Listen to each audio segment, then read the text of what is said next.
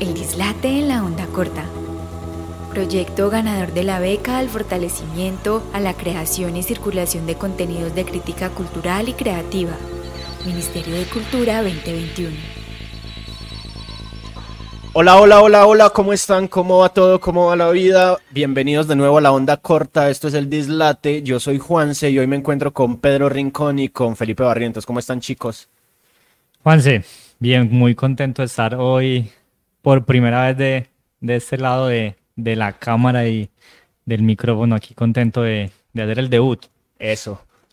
Parece bien, una chimba este espacio. Sí, eh, Pedro está feliz porque siempre ha estado detrás de cámaras. A veces cuando hablamos, le hablamos al, al, al de atrás y le preguntamos cosas, es Pedro el que responde. Entonces, hoy que tenemos un tema que lo apasiona, pues démosle la bienvenida y que no sea la primera vez, pues. Sí, espera, es- eh, espero pues que, que- que salga todo bien para que nos sigamos viendo de este lado de, de las cámaras. Y si no, no importa, yo, los, yo seguiré acompañando desde donde toque. Eso. Bueno, eh, ¿qué nos atañe hoy? ¿Hoy de qué vamos a hablar? Hoy hay una cosa que, que a todos nos ha llamado la atención desde siempre. O sea, creo que fue posiblemente el acercamiento de muchos hacia la música cuando, pues sobre todo las músicas alternativas, ¿cierto? Porque pues uno escuchaba música en emisora, pero generalmente la música de emisora que escuchaba era por los papás. ¿cierto? Entonces uno, eh, mi papá, por ejemplo, mantenía sintonizada Estrella Estéreo o Latina Estéreo, ¿cierto? Y un día canaleando por ahí vi mm, Rolling de Limp Bizkit y me quedé y no volví a quitar el canal, ese canal, ¿cierto? Eh, ¿de qué vamos a hablar? Vamos a hablar, no, a mí, a mí me sucedió algo muy parecido con, con un video de Blink y creo que también la adolescencia a partir de ese momento me cambió. Lo mismo para mí era Latina Estéreo con mi papá, siempre en el carro de arriba para abajo. MTV hasta que fue, se volvió un canal de reality, de dibujos animados y de otros programas. Lo primero que yo vi en internet fue un video musical, porque entré a la página de MTV, era el 94, era un video, el 95, era un video de Wizard, que se demoró como tres horas cargando, pero lo primero que yo vi en internet fue un videoclip y creo que siempre el video musical ha cruzado mi vida como, es como referente, pero también como investigación, pero por parche. Creo que ver los videos de la música que uno le gusta o de la música que no le gusta es algo muy chimbo. Pues esa forma de resolver la música. Sí, el videoclip como que fue una manera de acercarnos, ¿cierto? De encontrarnos. También es la primera vez en la que consumimos algo, ¿cierto? Y consumimos algo que posiblemente marcó nuestra vida, ¿cierto? O sea, yo después de ver Rowling, le pedí a mi papá que me comprara el chocolate Starfish and the Hot Dog Flower Water, de, no sé si está bien pronunciado, de Limp Bizkit, y eso fue un regalo que me dio mi papá. Que incluso cuando me dijo, es que ahí le traje ese disco lleno de muertos, porque la carátula eran como unos feticos, unas cosas así, Sí. ¿cierto? ¿Qué tanto ha influido el videoclip en sus vidas?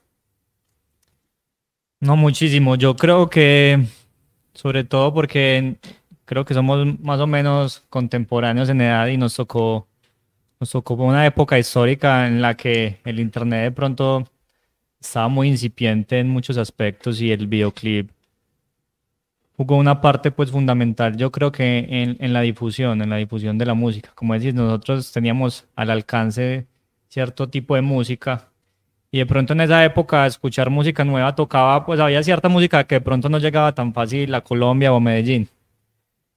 Y la televisión era mucho más fácil, pues era mucho más fácil tener televisión por cable que esperar que llegara el primo de Estados Unidos con, con la música nueva, ¿sí o Usted qué? al menos tenía primo en Estados Unidos.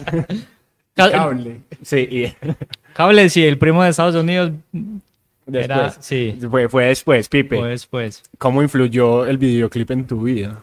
Es que yo creo que hay un asunto ahí con el videoclip y la identidad. Uno poder ver cómo es el cantante de la música que a uno le gusta, eso es muy poderoso. Pues ver cómo se viste, ver dónde parcha, en los videos pues donde salen. Entonces creo que ese primer acercamiento con, uy, pillar cómo es el músico que a mí me gusta o la cantante o el cantante y cómo, cómo donde parchan, por ejemplo, eso es un asunto, cómo se visten, pues un, un asunto ahí de- desde la identidad. Y después con los años se convirtió en la tesis de, de la universidad mía, pues la tesis, el proyecto, el, el trabajo de grado, grado, sí. pues del pregrado. Eh, y de ahí vinieron muchas cosas, como que alrededor de, siempre quise realizar videos musicales, realicé tres, muy, muy malos todos, eh, pero creo que más desde la crítica y desde la investigación el video ha cruzado mi vida, pues creo que eh, como formato experimental, como formato que rompe las narrativas, como formato que donde se puede hacer lo que se le dé la gana y hoy en día sigue siendo una cosa poderosísima. Creo que el video musical siempre va a estar ahí como, de hecho el arroba tiene que ver con eso. Entonces, bueno, pues ahí, ahí, ahí quiero entrar en una cosa y es, hablan, hablan de estéticas, hablan de maneras de vestir, hablan de incluso romper narrativas, hablan de, un montón de cosas. ¿Qué es entonces el videoclip? ¿Cierto? Porque uno puede decir, es un video, eh, eh, por ejemplo, los videos de la Fania, que mi papá tenía el, el, el concierto en África en VHS, cuenta como videoclip. ¿O qué, qué, es en sí el videoclip como definición? ¿Cierto? O sea, ¿qué es? Uno podría partir de que es como las lecturas que uno puede hacer de las sonoridades de una canción, ¿cierto? Como partir de eso, como es la lectura. O sea, a partir de, voy a partir de una definición que no es un videoclip no es ponerle imágenes a la música, o sea, apartamos de eso. Un video de un concierto, por ejemplo, es un video de un concierto que puede servir de video musical, pero en ese momento, de pronto, cuando lo tenía la Fania, no era visto como un video, digamos, clip donde se proponían ciertas estéticas, era ver, un asunto de ver lo que se capturó en ese momento del concierto, ¿cierto? Pero mira que después viene una onda con Vincent Moon donde sale la gente tocando en vivo y eso es, una, eso es un video musical, entonces, está, entonces partamos de una, de una base. No es eh, ponerle imágenes a la música. ¿Qué es entonces el videoclip? Puede ser muchas cosas. Yo digo que una definición muy, muy bacana que me gusta y es que hay un asunto ahí publicitario, claro, del músico de, de, de, mostrar su canción, pero también es un manifiesto artístico, si se quiere. Entonces junta las dos cosas, mostrar el artista, no tanto mostrar la música del artista, pero también es un manifiesto artístico yo creo que podría ayudar de pronto a responder a la inquietud si esos, esos discos de, esos videos, perdón, de tu papá eran, eran sí o, eran sí o, no eran videoclips. Yo creo que, o sea, dentro del videoclip podemos encontrar la parte de performance o podemos encontrar también pues como las narrativas, pero hay algo dentro del, dentro del videoclip es que bien o mal el videoclip, por así decirlo, siempre es un playback. O sea, así tengamos o no tengamos a los músicos, esa pieza musical que está dentro del videoclip siempre va a ser una pieza que va a entrar por postproducción. Quizás eso, quizás el músico en vivo, con el sonido en vivo, no sé si en su momento tendría un nombre específico para eso. Ahora lo conocemos como el live, pero el live no es, no es un videoclip. Ahora bien, el videoclip puede contener, puede ser contener imágenes de una banda tocando en vivo, ¿cierto? Sumado a otro tipo de cosas o de varios conciertos en vivo, como muchos artistas hacen, como que ahí hay un asunto ahí con, con, con, el performance. Creo que bacano partir desde dónde nace para cuando empieza a dividirse eh, en, en, géneros o en, posibilidades el video musical, eso, porque hay un asunto ahí, porque si uno habla de antecedentes, ¿cuáles son los, antecedentes del video musical? Cuando no existía el, el cassette como cassette para capturar las imágenes, estaba el tema de la de la que invitaban a los músicos a los programas de televisión, así estilo Jorge Barón, venga, cante, y era un programa en vivo, ahí, digamos que esos eran los antecedentes máximos pues, del video musical, las películas musicales también, pues que ahí empieza desde Pink Floyd un montón de gente a hacer películas donde suena todo el, disco, pero también es una película en sí, los Beatles, Elvis también, digamos que puede ser lo que vieron nuestros abuelos, por ejemplo, todo este tema de las rancheras o el mismo tango con Carlos Gardel, que hacen películas musicales. Entonces creo que hay unos antecedentes poderosos del músico, y, pero cuando empieza el video musical para ahí sí decir como, como género, listo, esto es un video y que es, un accidente, pues la historia alrededor del video musical. Es un accidente. Un accidente gramatical un poco. Porque, o sea, porque, porque es un accidente, o sea, mira, mira que eh, nos, nos fuimos al cine, al cine, incluso llamémoslo, a los inicios del cine. ¿cierto? Porque tranquilamente podríamos decir que una película de Chaplin pudo ser un video musical también. ¿Cierto? O sea, si, si, nos va, si, si, también nos ponemos un poco estrictos como en, en eso de eh, un video con música, ¿cierto? Y hablar de musicales, pero ¿en qué momento se rompe y se vuelve una estética? Yo quiero ¿cierto? a- Como- como un agregar, agregar algo más a, a la vertiente del videoclip, si bien bebe directamente del, del- del cine y la televisión, como casi todos los formatos o géneros nuevos, no es el resultado de una sola cosa, sino que tiene muchas Del vertientes. videoarte. Y eso, me faltaba, faltaba el videoarte. El videoarte también fue uno, uno de esos precursores del videoclip, que era como una de esas mezclas que faltaba para, Sobre todo por, dar origen. por lo, lo tecnológico. ¿Cómo, ¿Cómo capturo yo para grabar un, un video en ese momento que estamos hablando del 70, de los 60, 70? ¿Qué había? Era cine, ¿cierto? Cuando llega la, la, la portapack de Sony o esa cámara nueva que democratizan para que la gente la tenga, que la gente puede grabar lo que se le dé la gana. Yo creo que con esa democratización ahí, Nam Junpei y toda la gente del Fluxus y, de- y con, con esos videoartistas empiezan a ver que se pueden hacer muchas cosas. Y creo que ahí, ahí también es esa unión como de la tecnología, más el cine, más el videoarte, más hagamos algo. Y por eso es un accidente, creo que la historia ahí detrás, quizás haya otros antecedentes antes, pero uno, uno dice, partimos de Queen y Bohemian Rhapsody como el primer video musical de la historia. Y dicen que es un accidente porque los manes graban la canción, pero esa canción cuando la van a tocar en vivo, ellos no la podían tocar en vivo sí. porque hay una parte que es muy compleja. Entonces van y hablan con, ¿cómo es que llama este director de La Virgen de los Sicarios? Ba- Barber Schroeder, creo que se llama, que es una película que, que hacen acá en Colombia. Ese man que también le ha hecho chimbadas a, a Pink Floyd. eh, los Queen le dicen, ves que tenemos esta canción que está muy poderosa, pero no la podemos hacer en vivo, ¿qué hacemos? Y ahí este man les dice, no, hagamos un video era el 75 y apenas había medio nacido, digamos que el, el- el- la- la- la- el cassette como formato para usted grabar y después hacer cosas. Entonces esos manes hacen ese pedazo en video, van a un programa de televisión y cuando van al programa de televisión, ah, bueno, van a cantar, no, trajimos el video y ahí digamos que es como, listo, nace el video y todo el mundo como, ay, pues pucha, es que era el 75, de pronto hay unos antecedentes de gente haciendo películas musicales, ya había tenido algunos antecedentes, pero Queen digamos que lo lleva al extremo Sí, de, ya, lo, ya de se lo había- pues ya se habían hecho muchos musicales pues en cine, ya cantando bajo la lluvia, pues famosísimo. Y digamos que uno puede ver, bueno, que es de distinto en lo que nos estás contando de, del video de Queen a, a estos musicales, pero creo que es importante cuál, cuál fue el fin. O sea, el, musical era una película, era cine, pero cuál era el fin de, del video de Queen. Y, y algo muy importante es que finalmente era, era marketing, pues era estrategia y era una Sí, forma hay- de difusión de música. Sí, ahí, ahí, ahí, ahí, ahí, ahí ya quería entrar a ese punto, ¿cierto? Porque listo, es, es un error, pues ya es, es un error bonito.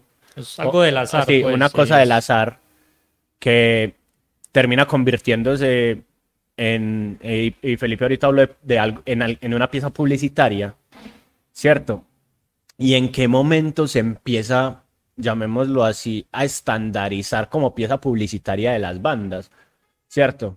Porque listo, pues yo, yo tengo mi banda y hago mi video, pero ¿para qué hago mi video? ¿Dónde lo voy a poner? ¿Dónde? Eso va a ser, eso, eso va a ser nuestra carta de presentación, o sea, es algo así como mandar hoy en día el EPK a un festival donde, donde van a ver tu brochure, van a ver lo que has hecho y esas vainas.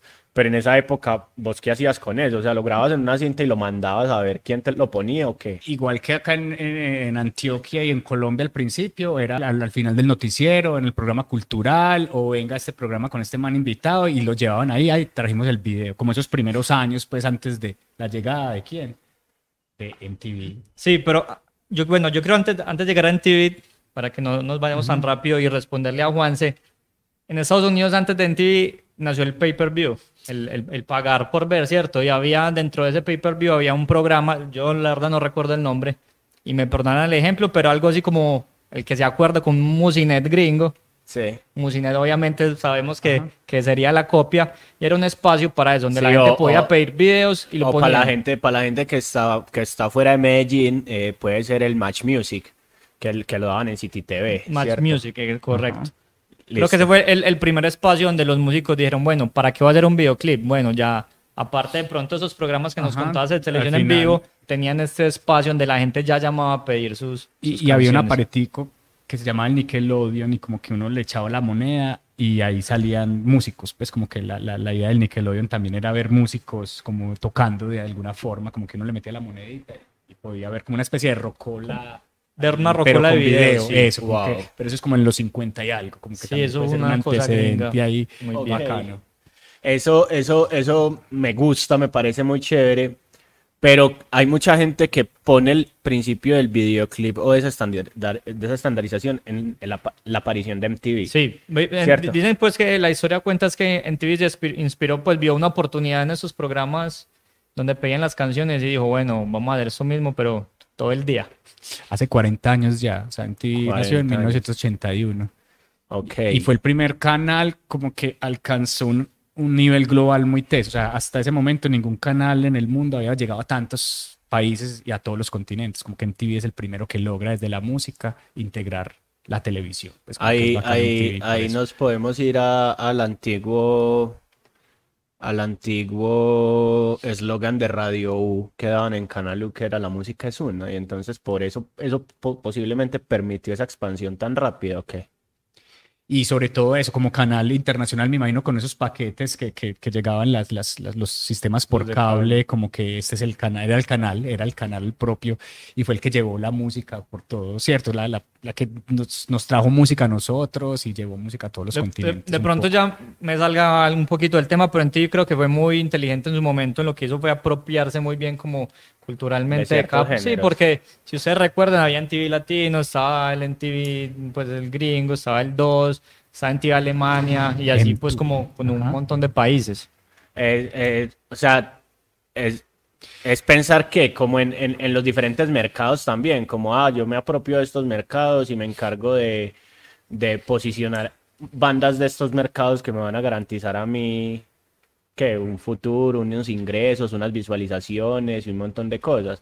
Porque yo me acuerdo que, que pues incluso muchas bandas de aquí de Colombia tuvieron un boom en MTV Latino a mediados de los 2000 después de esa primera No, y en década los del 90 2000 también había un montón. y en los 90, pero, pero, pero creo que fue parte de eso, como, ah, mira la facilidad que hay de poder estar en MTV y era mandar un cassette a una gente en, en México y esa gente lo, lo ponía y, y a veces te ponían a las 2 de la mañana, pero a medida que iba pasando el tiempo estaba sonando en los 10 más pedidos y estaba sonando en otras cosas, pero ¿qué tan influyente fue MTV para que las músicas alternativas creci- creci- crecieran, ¿cierto? Para que cosas como el rock se volviera el rock, para que el, el rap se volviera el rap, ¿cierto? Incluso el, el punk que nosotros escuchamos, no el punk setentero, sino el punk de los noventas, ese punk californiano y, y, y un poco de ese, de, llamémoslo neopunk, Ese punk rock. Sí, ese punk rock. ¿Cómo- ¿Cuánto influyó el MTV en posicionar tan muchos géneros y decir, yo voy a hacer esto? O sea, a mí no me interesa el, el vallenato, a mí no me interesa la música clásica, a mí, me inter- a mí no, me, no me interesa el- incluso los clásicos, porque nunca, o sea, se vinieron a ver clásicos ya por allá los dos, en los 2000 que les tocó generar sus propios programas de videos clásicos porque había que hacer y después aparece VH1 y esas Y cosas. Swan. Creo que, que MTV en, en eso la tenía clara y es que el público de ellos, ellos apuntaban a un público joven. Y el público joven real, finalmente es el que está más abierto y receptivo a estas nuevas tendencias. Entonces no tuvieron pues como temor en, en meter cosas que en su momento fueron, fueron un boom. Y, y pues vos te imaginás a los 13 años, 14 años que te salga una música fuerte, cargada con un video pues dinámico, con una carga estética amplia, pues eso, como decías, vos viste Rolling y para vos pues, te explotó la cabeza. Yo me acuerdo que a mi niño, pues porque me tocó como entre niño y adolescente, por ejemplo, ver los primeros vi- videos de Marilyn Manson, era una mezcla entre que me daba miedo, pero yo tenía Ajá. que verlo. Sí. Y, y, pues a mí ahora los videos de Marilyn Manson me son como, están como entre mis favoritos, pues me parece que, que su música y toda su estética era perfecto pues para quedar ahí en, en, el videoclip. Y, y- era el momento, pues, porque cómo consumíamos nosotros en la televisión, a, a través de que era, éramos hijos de la televisión, canaleando, y en TV estaba ahí como esa posibilidad de dar un video tras otro video, tras otro video, y cada video era mejor que el otro, entonces uno no solo conocía de músicas que no conocía, sino que a la vez veía al músico, y eso es muy chimba, como ver al músico ahí, como, ay, qué poder, como, y bueno, y, y más los otros programas que tenían TV que hablaban de pronto, esos después de detrás de cámaras de los videos o los programas informativos que también uno iba conociendo más de los músicos, que uno acompañaba eso con la radio, internet era incipiente, como decían ahora. Entonces, el medio de consumo era la televisión y el zapping, creo que ahí acababa el zapping un rato y a ciertas horas era muy, muy chimba llegar a MTV, como en la noche, como que se dejaban dejar, dejaban ahí una serie de videos que no pasaban en el día o conciertos con los 10 más pedidos o bueno, como que M2, si uno, si uno, si uno va a ver a M2 era, era esa parte alternativa de la música un poco más underground, de grupos que, que en el otro MTV normal no, no estaba tan ahí como en el mainstream, ahí estaban como encima. Y yo creo que lo que hace MTV es decirle a los músicos y a la industria musical como vea, este es el escaparate para que usted muestre un montón de cosas, proponga, cree, y promueva pues como su música, pero muestre otras cosas más alrededor de, no solamente lo musical, sino que puede hacer desde lo estético y desde las historias que puede contar ahí o desde cómo hace artísticamente o abstractamente el video de su canción. ahí ahí, tocan una cosa que me gusta mucho y es la influencia estética para una generación, ¿cierto? O sea, claros, voy, voy directo al grano. Eh, Blink 182, video down, ¿cierto? La cámara se parte en tres, ¿cierto? Y hay un foco a los Vans Slip-On de los tres. ¿cierto? Porque se arranca el video, ¿no? Sí, y eso es un. incluso, incluso después se supo que era un brand de, de Vans para posicionar los Slip-On. Y fue un golazo, ¿cierto? Todo el mundo quería unos tenis de cuadritos todo el mundo quería unos bands de cuadritos. Es más, aquí, en, aquí encontraba usted los fans, los mans, los nans, los bams, ¿cierto? De cuadritos. A mí, a mí no me pasó, a mí no me gustaban los slip-on porque nunca me han gustado los tenis slip-on, pero me pasó con, por ejemplo, las camisetas de Famous Stars and Stripes, de, que es la marca de, de Travis Barker o me pasaba con, cuando veía los videos de, de Alien and Farm o de, o de Witus que salían con camisetas de Lakai o con camisetas de marcas de skate. Y, y entonces quería yo tener esas marcas, ¿cierto? ¿Cómo, cómo, ¿Cómo sirve el videoclip para moldear estéticamente toda una generación? O sea, ¿Qué tan influyente es ese, ese tratamiento artístico para hacer eso? Y cómo incluso se sigue viendo hoy en día ya en los videos de géneros urbanos y esas cosas. Bueno, el, el, ejemplo que nos das de Link, pues es un ejemplo puntual y, y, creo que perfecto. Sin embargo, pues la publicidad dentro del videoclip o incluso dentro del cine no era algo nuevo, eso se venía haciendo hace mucho rato. Y bueno, finalmente no, no, no se puede hacer. Si en el videoclip en algún momento digamos, cobró valor como un valor creativo artístico, no podemos negar que finalmente se trataba de plata, ¿cierto? Y era una manera más de, de utilizar la publicidad y utilizar esa industria musical para vender y para llegar a la gente.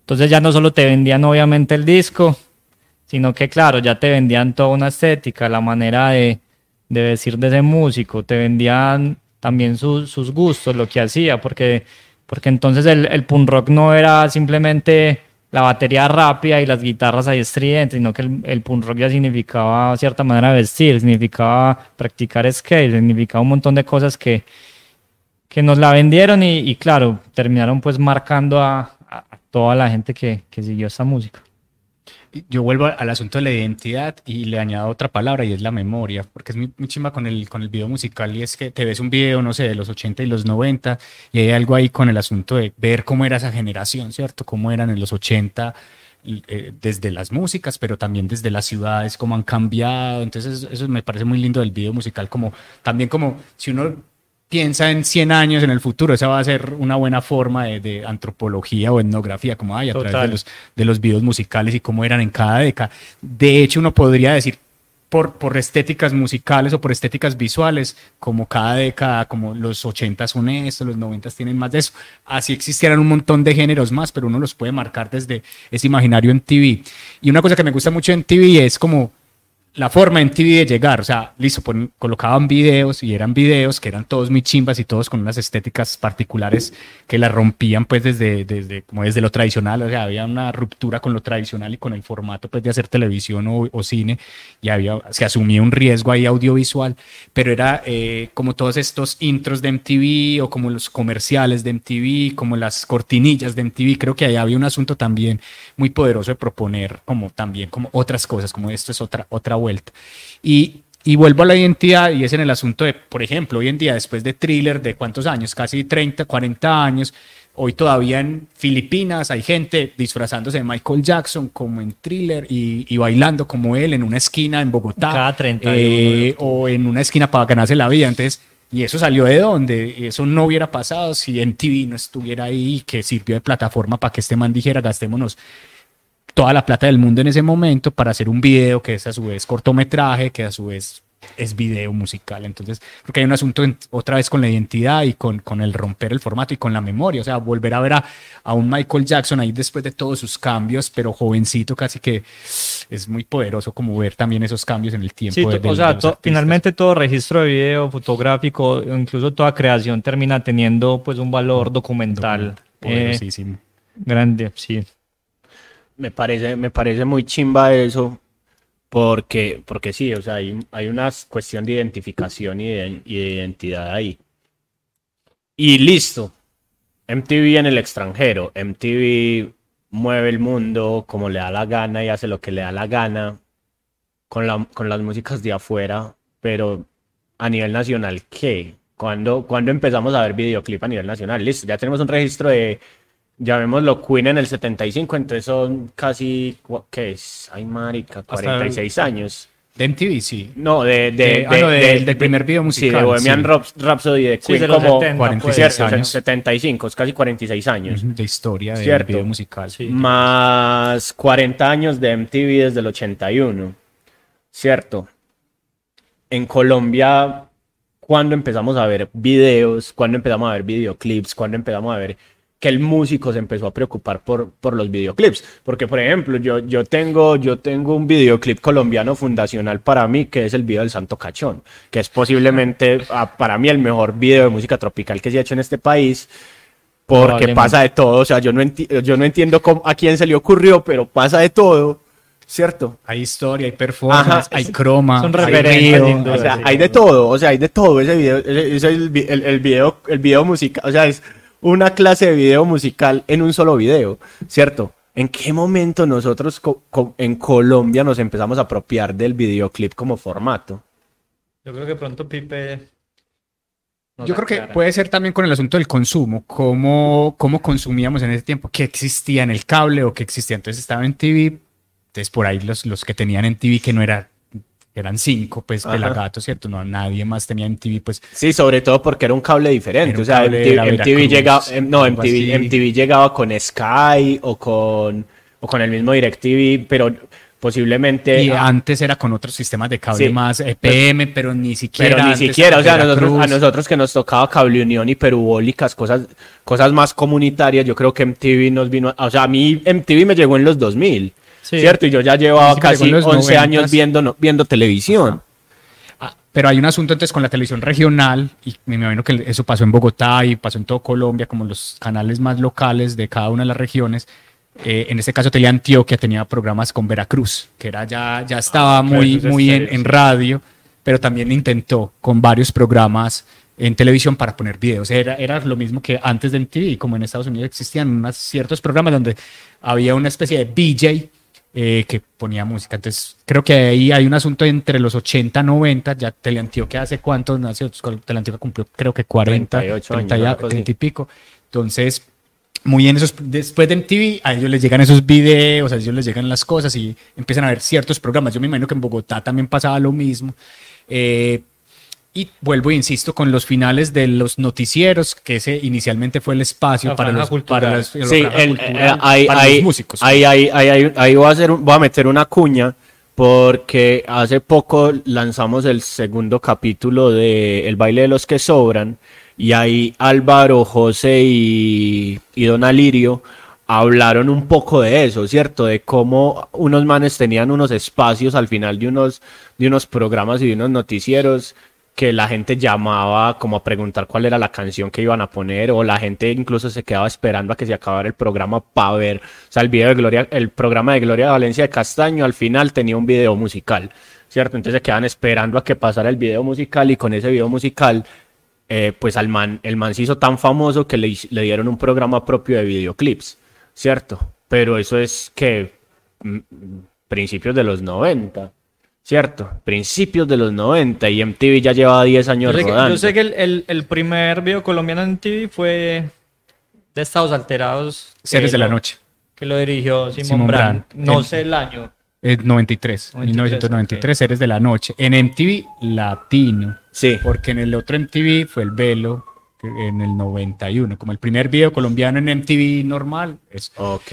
Pero entonces ahí viene una pregunta y es, no una pregunta, y es la, la mano de las, yo creo que las disqueras, creo que es, es- nosotros empezamos a ver esos primeros videos, es que hay un apoyo de, de, no sé, vos debes saber más ahí, Juanse, es de Sonolux, de Fuentes y todas esas vertientes que tenían alternativas para hacer músicas, eh, otras músicas más juveniles. Sí. Creo que de ahí esos primeros años puede ser esas primeras Sí, yo creo. exploraciones del músico, sobre todo, como quiero mostrar mi música, hagamos un Sí, video. dentro, dentro, de, dentro de lo que pasaba con las, con las, con las músicas juveniles en las, en las disqueras, era eso. O sea, el, el- el artista juvenil eh, tenía que hacer promociones diferentes. Yo creo que también eso fue una especie de revolución en, en la promoción. ¿Por qué? Porque es que las emisoras, las, las disqueras estaban muy dadas a que el promotor llegaba a la emisora, lle- llevaba el disco y el disco lo ponían.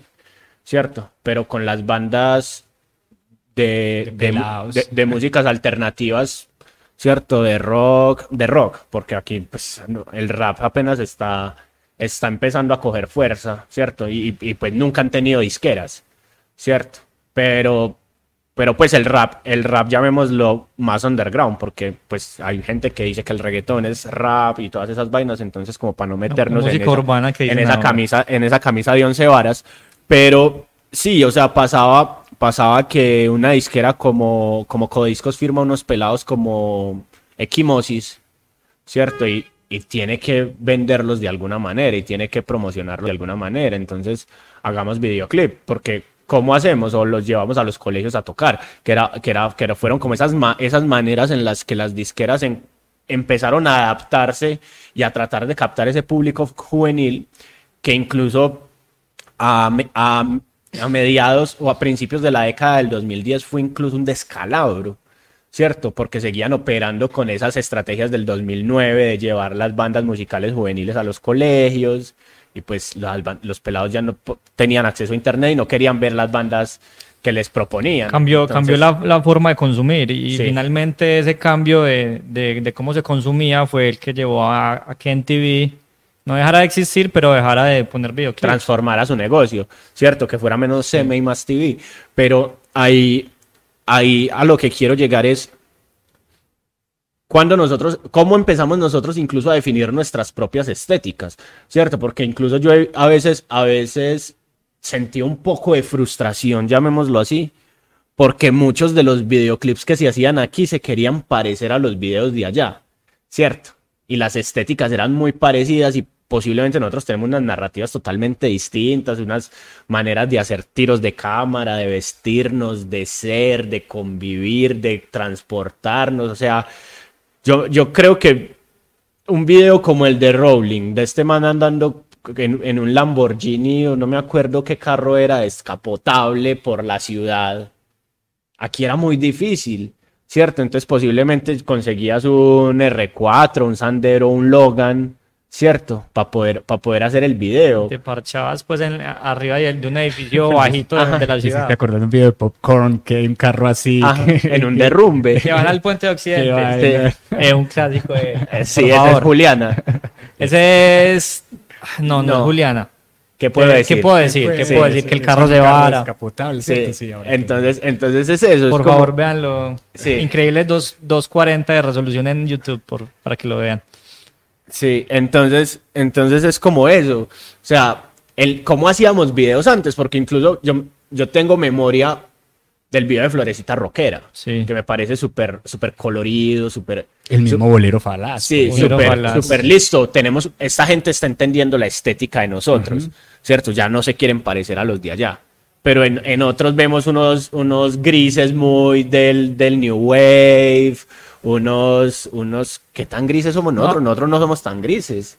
Juanse, no, yo creo que es, es como todo, es un, es un proceso que se va dando. Obviamente acá llegó tarde el videoclip, entonces lo primero que se hace siempre cuando, cuando hay una nueva corriente, que es Mira, copiar, y copiar ¿cierto? Copiar y, y, y lentamente se fue encontrando pues como, como esa identidad que vos decís.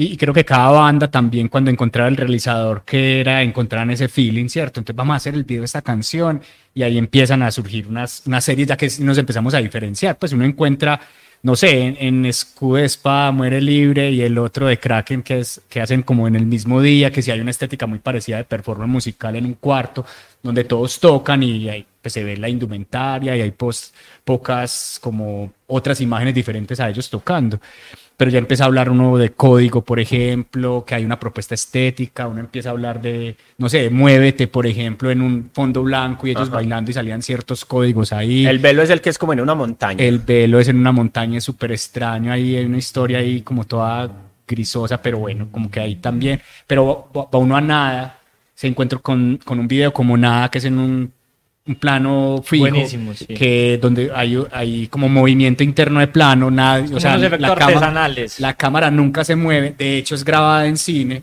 de hecho la cámara se ve porque pasan un espejo, colocan cosas a Se la cámara, de hecho la batería en una parte no existe, pero él le toca al aire, eh, y es un video que propone otra cosa, pues como que ya de empezar desde buscar como esas identidades propias de, de, de, de hacer. Yo creo que algo muy importante para, para esa evolución del videoclip y del audiovisual en general en, en Medellín, en Colombia, es que de pronto en su momento, por allá 80, había, digamos, gente talentosa o arriesgada experimentando. que experimentaba con el video, pero venía, generalmente venía como del arte, o era por ahí alguien que estudió comunicación y en comunicación había algo de televisión.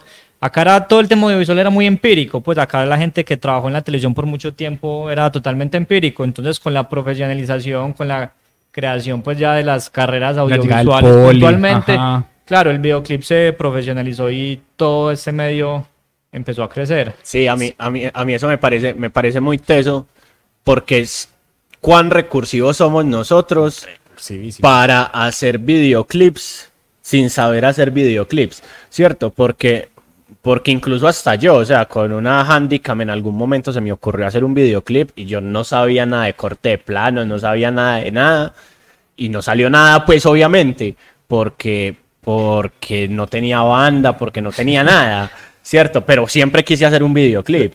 ¿Cierto? Como en algún punto también quise hacer porno porque tenía una cámara. O sea, era como, ¿qué hago con esta cámara? ¿Qué se puede hacer con esta Videos cámara? y porno es lo- ¿Cierto? lo que Vide- viene videoclips y porno es lo único que le viene a la mente a lo- también. siendo adolescente y esas cosas.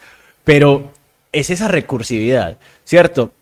Y el video acá sí ha sido muy recursivo, Sí. pues en ese sentido. Exacto. Hay que, hay, hay que decir algo y no, no, no lo quiero decir como desmeritando el videoclip, pero hay que reconocer que el videoclip es de alguna manera lo más fácil cuando uno quiere hacer o quiere empezar con el video porque finalmente es muy libre. Sí. Y esa libertad se puede, digamos, traducir en mediocridad quizá.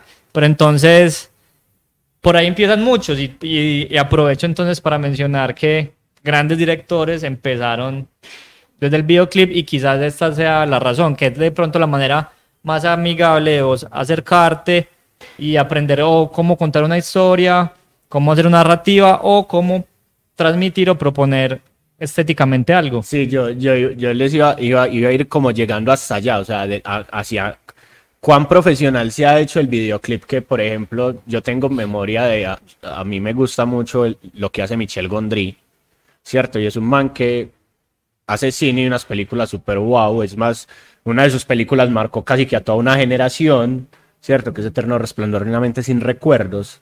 A mí Michel Gondry me gusta más por una película que se llama La ciencia de los sueños, con Gael, la- García, con Gael Ajá. García Bernal. Es muy linda. Y, Ah, sí, sí, muy, muy bonita. y, y personajes como Spike Jones, que también están, an- an- dirigen videoclips.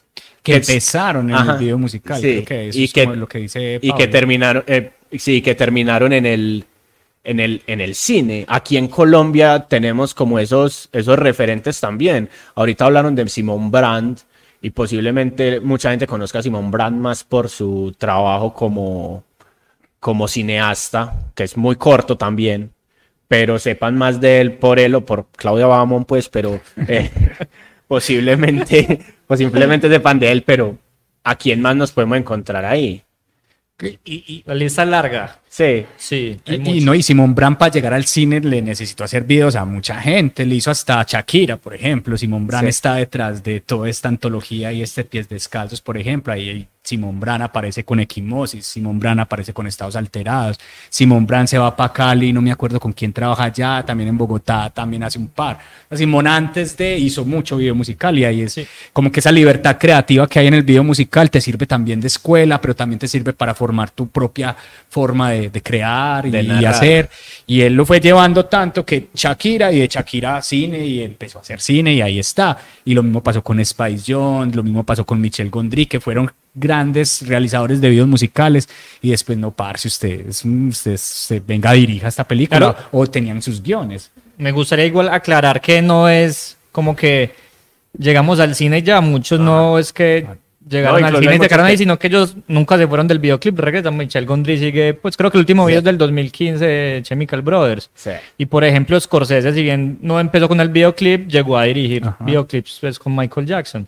Sí, ento- Y así entre los más famosos, pues ya mencionaron varios de los más conocidos, yo agregaría a David Fincher y agregaría al de eh, Transformers, a Michael Bay, que se llama. Sí. También empezaron. Ok, pero, pero hay, me- hay- hay una cosa que me gusta que tocan y es, listo, el, el videoclip puede ser una escuela, ¿cierto? Pero también puede ser un respiro en, en la carrera creativa de un, de un creador audiovisual, ¿cierto? Porque por, e- por- posiblemente diga, yo no quiero hacer más telenovelas, yo no quiero hacer más cine, más cine o estoy mamado de estar en esta película, porque hacer una película puede ser largo y diga como no, pues voy a dirigir dos videoclips, mándenme quién quiere que le dirija un videoclip, ¿cierto? Como para respirar. Y, y nos encontramos entonces a Scorsese, a Gondry, a todos estos locos haciendo, y deben haber un montón más Sí. que, que no, no estén en eh, fácilmente en una lista de pijama surf, ¿cierto? Que digamos como, uy, pana, este man, este man dirigió videoclips, ¿cierto? Aquí en Colombia, que aparte de Simón Brand, Laura Mora, para empezar, hizo- y empezó ahí, yo, yo he pillado como varios videos de ella, entre ellos uno de Coffee Makers, Sí. eh, que lo hizo Maquinema, ¿se acuerdan de Maquinema, esta empresa audiovisual de los Sí. 2000 eh, que era con Lunar y el otro mono, no me acuerdo cómo se llamaba. sí. Eh, Lucas Perro, por ejemplo, que ahora está dirigiendo, haciendo documentales y películas de cine muy poderosas. Nomás estrenó una hace poquito que se llama Cantos que inundan al río, que es con unas que tiene que ver con lo musical otra vez, con las mujeres que hacen música en eh, y otras músicas alabados en, en Pogue y en Bojayá. Y él empezó con todo el tema del hip hop, con todo el tema de, de- de acercamiento con los barrios. De hecho, hay un asunto ahí de pedagogía alrededor del video musical, porque le enseña a los chicos a hacer video musical y con ellos hacen videos.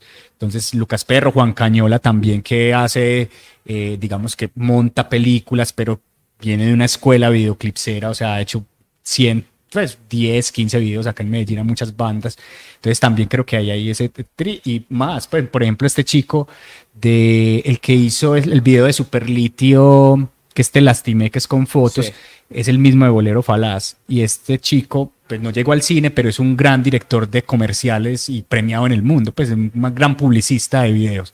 Entonces, eh, ahí está otro referente que no se fueron por el cine, pero también se fueron y son reconocidos gracias al, a que en algún momento empezaron por el video musical y, y empezaron a hacer sus cosas ahí. ¿Qué teso eso? más. Y Medellín se vuelve una industria videoclipsera. Ahora Ahí, sí. ahí- yo quiero llegar ahí. ¿Cierto? Nos volvemos una industria videoclipsera. Tenemos una de las empresas de videoclips de género urbano tal vez más exitosas a nivel latino. ¿Cierto? Es una de las más exitosas. ¿Por qué? Somos muy creativos.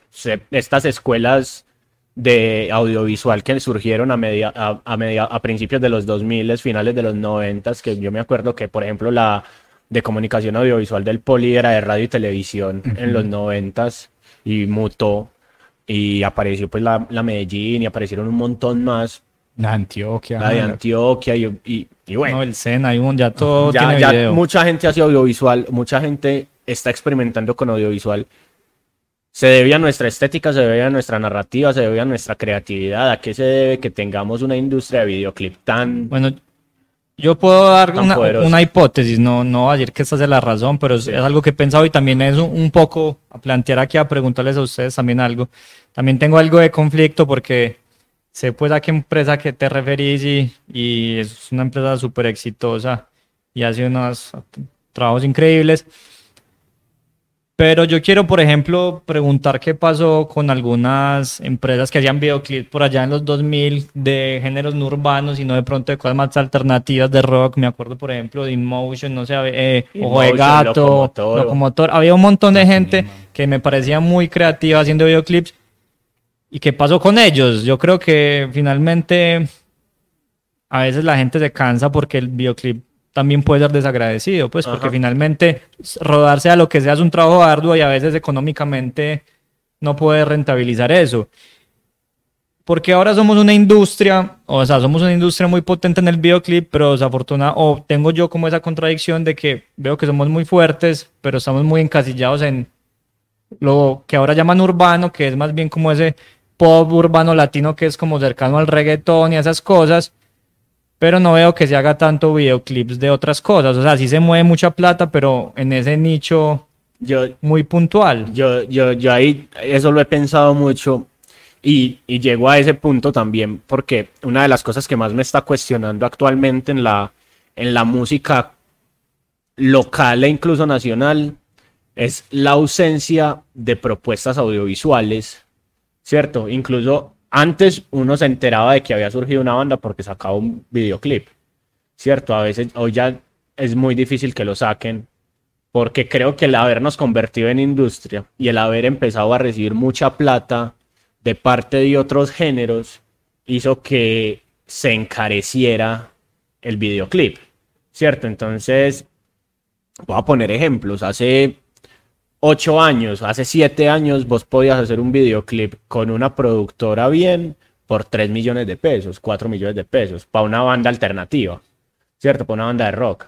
Todavía se hacen pues. todavía, pero- sí, to- todavía se hacen en eso, sí, ¿cierto? desafortunadamente. sí. Pero llegó el género urbano a, a hacer videoclips de 30, 40, 50, No, de 200, 100, 200, sí. ¿cierto? Millones de pesos.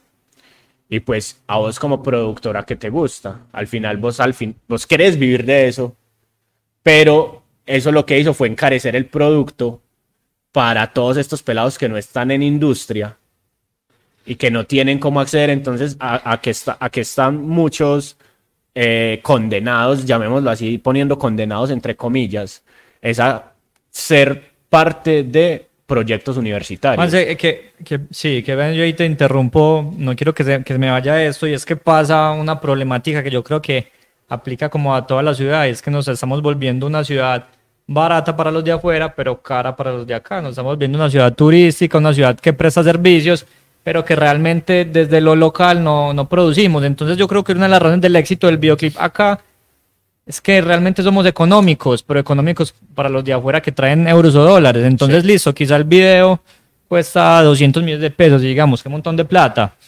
Pero Pero una locación, 50.000 una, una buena locación en Medellín va a valer cinco menos, va a valer mucho menos que, no sé, en Nueva York, París, ¿cierto? Sí, yo, yo, yo, yo puedo poner el ejemplo desde la fotografía. Yo tengo amigos que son fotógrafos súper tesos que, que los viven, viven viajando por Estados Unidos y por el mundo por eso mismo, ¿cierto? Porque es más fácil pagarle 15 mil dólares a un, a un fotógrafo de Medellín con, con todo, con producción y todas esas vainas. El man le dice, sí, vale, vale 45 millones de pesos, 15 mil dólares. Estoy poniendo muy bajito el dólar porque ya está a 4 mil, pero vale cua- 15 mil dólares. Para nosotros eso es un jurgo de plata, ¿cierto? Hacer una producción fotográfica, eh, digamos, en el desierto de Las Vegas, con modelos, con producción, con fotógrafo, todo puesto allá. En mercado estadounidense no baja de 100 mil dólares, ¿cierto? Entonces creo que también hay una, hay una balanza que hay que poner ahí. Eh, hay una cosa también y es que en algún momento las, yo creo que las mismas bandas se dan cuenta de la necesidad y de la importancia del video musical en sus, en sus, en sus proyectos musicales. Es decir, eh, no es solo sacar el disco, no es solo tomar las fotos, no es solo distribuir, sino que en la necesidad que tiene un video, porque un video tranquilamente vos vas a un concierto y puedes poner el video atrás y sirve de, de, de, algo, ¿cierto? Como que el video va más allá incluso de, del, que yo le doy play en YouTube o que yo, ¿cierto? Cómo, cómo lograr que el video trascienda un poco. Y muchas bandas, creo que ahí, ahí está el detalle, si bien hay un, hay tenemos una productora que le hace videos al género urbano y que es una de las mejores, eh, digamos que entre comillas, de, de Latinoamérica, ¿cierto? Que, que está ahí, toda la gente llega ahí. Hay una serie de músicos que siempre y estoy hablando a nivel Colombia, que siempre han visto. Entonces usted va a ver a Edson Belandia, y Edson Belandia saca canción y, y saca videos, y los videos no tienen que tener la parafernalia de, de, otras empresas, ni tiene que tener un dron, ni tiene que tener las luces atrás, sino que es un video narrativamente poderoso que dice que cuenta una historia o que hay una estética particular de con unos personajes y la logra siempre a terciopelados. Vaya, mire la biografía de terciopelados. Tiene casi que canción y video, canción y video, y se la han jugado también por voluntades. Venga, parce, usted hágame el video y intercambiamos cosas, o venga usted, eh, nos ganamos esto por acá y usted siempre a terciopelados con videos y así me puedo ir con proyectos independientes, lo que cuando uno iba y veía este sello de series media, por ejemplo, que casi todos los grupos que habían en series, casi todos proponían desde lo musical y de los del video también, panorama, eh, y todos, pues como que eh, lo mismo Trópico Esmeralda, como que había un asunto ahí, ya obviamente un video cuesta plata y ya toca voluntades de, desde el músico para ver de dónde saca, pero no es tanta. Pero entonces también se puede hacer videos desde eso, desde el acercar voluntades, acercar y juntar parceros para hacer, y eso Medellín ha estado cargado de eso, pequeños o directores de autor, pues como autores, pues como que vea, haga usted el video y haga lo que se le da la gana. Entonces pienso mucho en, en, en, estos chicos de Margarita Siempre Viva que están haciendo videos increíbles. Eh, Parlantes con Simón Mesa se ganó una convocatoria hace como 3, 4 años. Hicieron, ¿cómo se llama este video de zombies? Se me olvida, todo esto eran mangas. que ese video es, es una convocatoria, porque en la, en la, ciudad también hay una convocatoria donde puedes hacer cortometrajes, pero también puedes participar para hacer un video musical. Entonces había, había una plata y alguien se la ganó. Bueno, Simón Mesa es otro. Mira que Simón Mesa también es, es un gran director hoy y también pasó por el video musical. Eh, Agatha, esta gente de poderes inútiles, como que hay un montón de gente así está experimentando, molestando, haciendo, pero el video musical, como desde la identidad, desde la imagen, desde la propuesta estética, va a ser siempre fundamental. Entonces hay unos con un poder grande, como con toda la plata del mundo para, pero hay otros que también dicen, no, hay que hacer algo. Y ahí es donde voy yo a la trascendencia a Terciopelados, por ejemplo, ya está haciendo videos en 360 grados, que parece ser como, listo, venga, le da el protagonismo al usuario para que usted mueva el mouse o se ponga estas chimbadas acá y mueva la cara y, y vea el video, o los videos interactivos donde usted decide qué parte de la historia va a ver, o lo que hizo Bob Dylan, no sé si pillaron eso tan lindo de Bob Dylan, que es como un televisor, suena like a Rolling Stone, es, y es un televisor y está pasando los canales y suena la canción en los diferentes canales. Entonces, History Channel es el viejito de History Channel cantando la canción. Después pasa ESPN y son los presentadores de ESPN cantando la canción. Y usted se va por todos los canales, pero hay un asunto con el protagonismo de, de nosotros los espectadores también, hasta dónde podemos llegar también con el video musical. Por eso eso que hacen la, la gente que hace sistema solar, bomba estéreo. Mire que siempre hay, bueno, ellos son gente que están pues ahí con un respaldo también, pero mire que siempre que van a lanzar, el video siempre está ahí del lado para hacer algo. Entonces, lo que también es de voluntades, de juntarse con cierta gente y, y de mirar a ver para que estas porque uno se pregunta qué pasó con Locomotora, dónde está ahora, qué están haciendo, qué está haciendo Fernando Puerta, por ejemplo, con Locomotora, Maquinema, que era muy buena, InMotion. Camilo? Eso, Camilo tiene una banda de punk que se llama Llegó la y, leche. creo que hace muchos videos, no, no sé ahora, pero hacía muchos videos de moda. Sí, sí o sea, pero finalmente... Y o sea, y Motion le hizo hasta Cultura Profética, pero ahí, creo, ¿no fue? O fue, fue Flip Motion, no me acuerdo cómo Creo que fue Flip Motion, sí, fue Flip Motion. Pero creo que ahí hay algo en el que bien, es una, una facultad del, del, del videoclip, es que puede ser, si lo queremos muy económico, y en eso estoy de acuerdo con Pipe, el videoclip no tiene que tener esa parafernalia para ser bueno. Hay videos, quiero poner un ejemplo muy rápido, el video más caro de- es el de Michael Jackson, 7 millones de euros, eh, de dólares, perdón, y The Black Kids tiene un video de 135 millones de visitas, que es un señor bailando en un, en un Lonely Boy, que es un señor bailando en, una, en, en un plano quieto. Y es un video completamente viral. Entonces, o sea, está bien, es un tema de creatividad, es un tema de voluntad, es un tema de juntarnos, de recursos, pues de, de amor al arte, eso es, es verdad. Pero creo que eso tampoco puede ser una, una excusa como para perratear pues sí, las cosas. No, no, no. Y, y entonces ahí está mi, mi crítica. Entonces hay plata para unas cosas, para un género puntual, Eso. pero no hay plata para la otra. Ajá. Y con esto no, no, o sea, yo soy, yo también, al igual que Pipe, también he hecho videoclips y malos también, y sin plata. Antes pierdo plata y quiero seguir perdiendo plata.